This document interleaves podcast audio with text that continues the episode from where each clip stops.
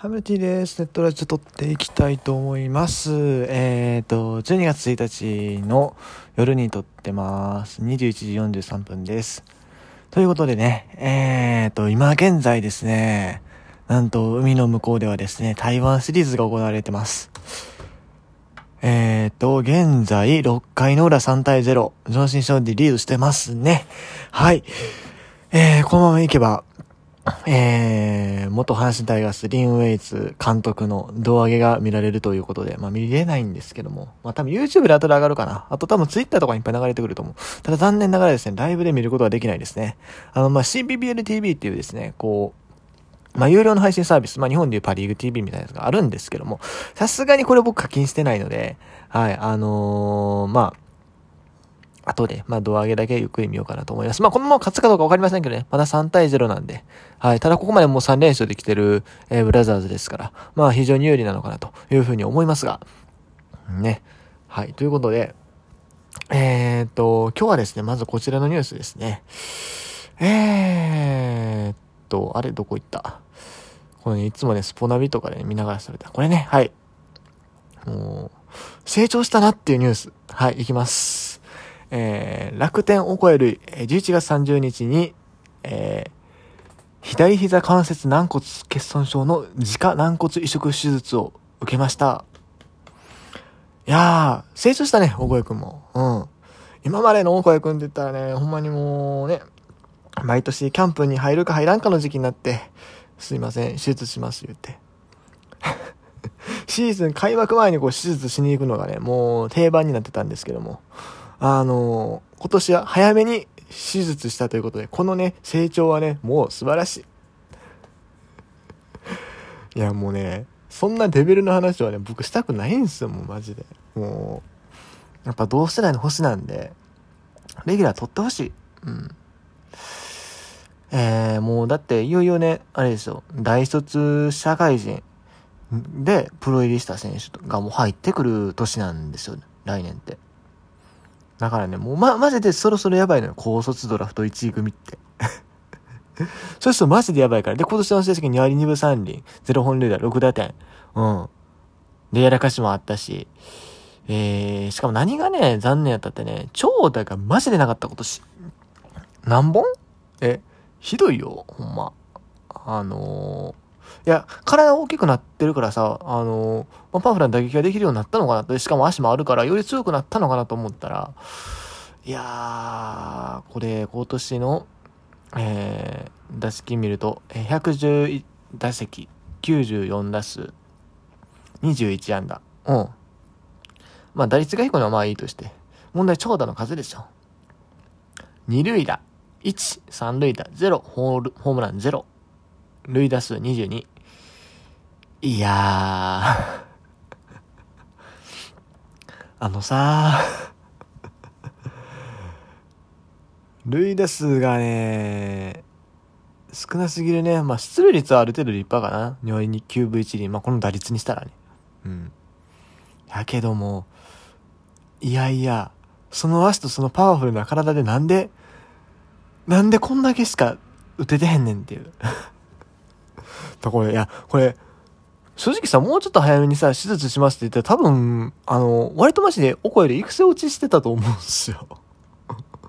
うん。なのにね、あのー、そう。わざわざこのタイミング手術っていうのは 契約更改を歓迎してへんかったんちゃうかなっていうぐらいね。まあ、それはないと思うけど、まあ、今にもね、同時のタイミングでやってるから別にそんなことないと思うけども。いやー、マジで、もう、ほんまに、ほんまにやばいからね。マジで頑張ってほしいな、というところです。はい。そして、えーと、続いては、まあ今日、ごめんなさい、別に大声の話はね、そこまで今日はあの、メイントピックじゃなかったんで、たまたまこう目に入ったので、ちょっと喋ったっていうところで。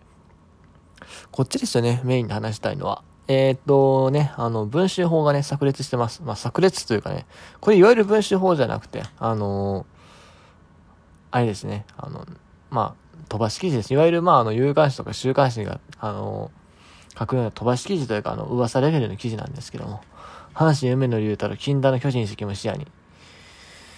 ああ、そうなんです。あの、もうぼちぼちですね、FA 宣言の季節になってきました。すでに何人かがね、宣言してますね。中日の又吉、それから西武の岡田、そして、えー、DNA 大和。この3人かな、今のところは多分。で、このうち、えっ、と、岡田と大和に関しては、残留宣言ですね。宣言残留するための、あのー、宣言です。で、えー、又吉さんはほんまに、あの、移籍先を探す。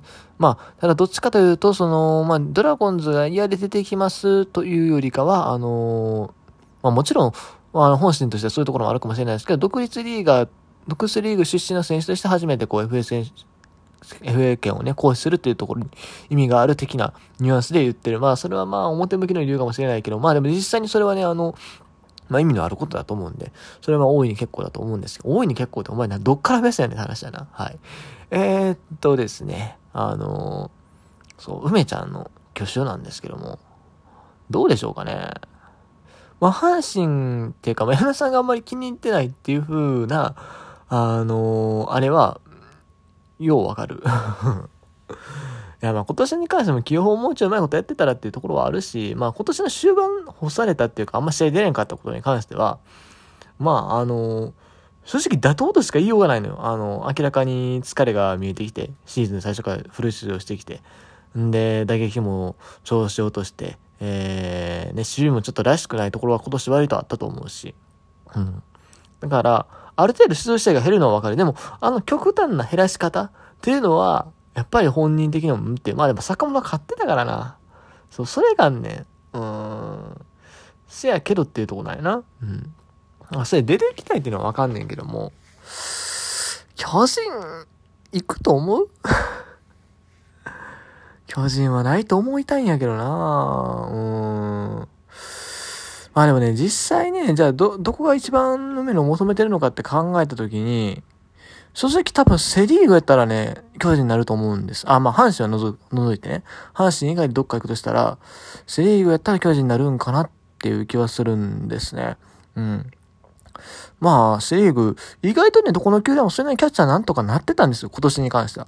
うん。その長い目、2、3年っていうレベルで見たら、あの、梅野の安定感っていうのは間違いなくこう、リーグの中でトップだと思うんですけれども、今年に関してはっていうと、梅はそんなに良くなかった中で、えー、他球団見ると、まずヤクルトね、中村悠平が今年しっかり正捕してやりましたよね。あの、去年までの中村はね、そんなに良くなかったから、バッティングもそうですし、まあ、守備も、守備っていうか、あの、離脱も結構多かったから、もし、あの、中村がね、去年と同じような状態やったら、ああ、可能性としてヤクルトっていうのはあり得たかもしれないけども、じゃ今年はさ、そうするかっていうと、まずないやん。うん。で、3位ジャイアンツちょっと置いといて、4位が、えっ、と、どこやったっけ？広島か。広島はもう絶対ないよね。まあ、そもそも FA 権の、あの選手は取りに行かへんし、えー、坂倉もおるし、で、相沢もおるし、ね。まあ、絶対ありへん。石原だっておるしね。石原智樹もね。ああ、取りに行くとは到底思えない。うん。で、中日、中日いや木下拓也が正捕手でもうやっと定着してんのに、ここで取るはずがない。うん。となると、DNA? そう、DNA っていうのは割と戦力的なところだけ見るとすごく有力候補に見えるんですが、あー、やっぱね、伊藤光をね、1億で雇ってるでしょ。ってなるとね、やっぱ可能性低いかなって思う。うん。まあ、糸井光に1億の価値があるのかって言われたらすっごいね、疑問符がつくところだと思うんですけども、まあ、ね、一応そういう契約に合ってるんです。その上で、また同じキャッチャーというポジションに、この1億どころか2億ぐらいいくようなプレイヤーを当てるかっていうと正直、ないでしょ。うん。ないと思います。うん。いや、正直ね、梅ちゃんが、梅ちゃんがっていうか、あの、伊藤光とあんでかい契約結んでなかったら、僕は全然あり得ると思うんです。し、梅ちゃん的には割と移籍はしやすい球団なのかなと思うんですよ。うん、ヤマトも行ってたりするし。なんですけども、うーん、まあ、さすがに、さすがに DNA そんなにお金持ってへんと思うしね。ないと思いますね。キャッチャーだけで3億はね、あの、2人の選手に3億ってことは多分しないと思うんで。はい。まあないと思います。じゃパリーグ見てよ、パリーグ。パリーグ、だから本人が多分一番行きたいのはホークスなんですよ。うん。福岡出身やし、城島憧れやし。ね。で、しかも背番号2が今、カーター・スチュワート・ジュニアなんで、その気になれば多分、あの、背番号を、あの、剥がしちゃうことは可能やと思うんです。ただ、そこはやっぱり、海がいる。うん。これ、海が海のより下のランクっていうは一般的に言われてる選手だとまた別なんやけど、やっぱり日本代表でもね、あの海の方が上扱いされてたとなるとまあ難しいでしょうね。うん。じゃああとどこ？あとはオリックス。オリックス優勝してなかったら全然ありだ。うん。でもこのタイミングなんよ。優勝したタイミングで、キャッチャー若月はそれなりにね、あのー、まだまだ20代やけども、あの、技術も上がってきて、ね、伏見もそれやってるしってところで行くかな。トングだって使いたいし。で、ロッテ、ロッテもね、正直僕取りに行くのは全然ありやと思うんですけども、行くか？やっぱり。ここも行くかってなるんですよ。今年、あの、高卒ルーキー1指名してね、キャッチャーを。で、あの、加藤をトレードで取って、せやけどまだ田村にも相変わらず期待をかけてる状態。いかんやろ。取るべき球団ではあると思うけど、取りに行くかっていうとまた話別なんよね。楽天、住谷取ったやん、ないよな。うん。ハム。どうかなないやろな。いかんやろな。っていうことで、結局、阪神か巨人か二択になるんか、そしたら。あ、西武、西武は絶対ない。森友哉もん。森友哉おるし、岡田が宣言残留してから絶対ないんですけども。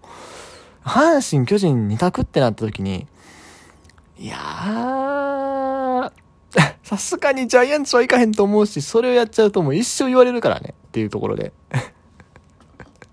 僕はなんやかんや梅野は残ると信じてますっていう話をしました。はい、終わりです。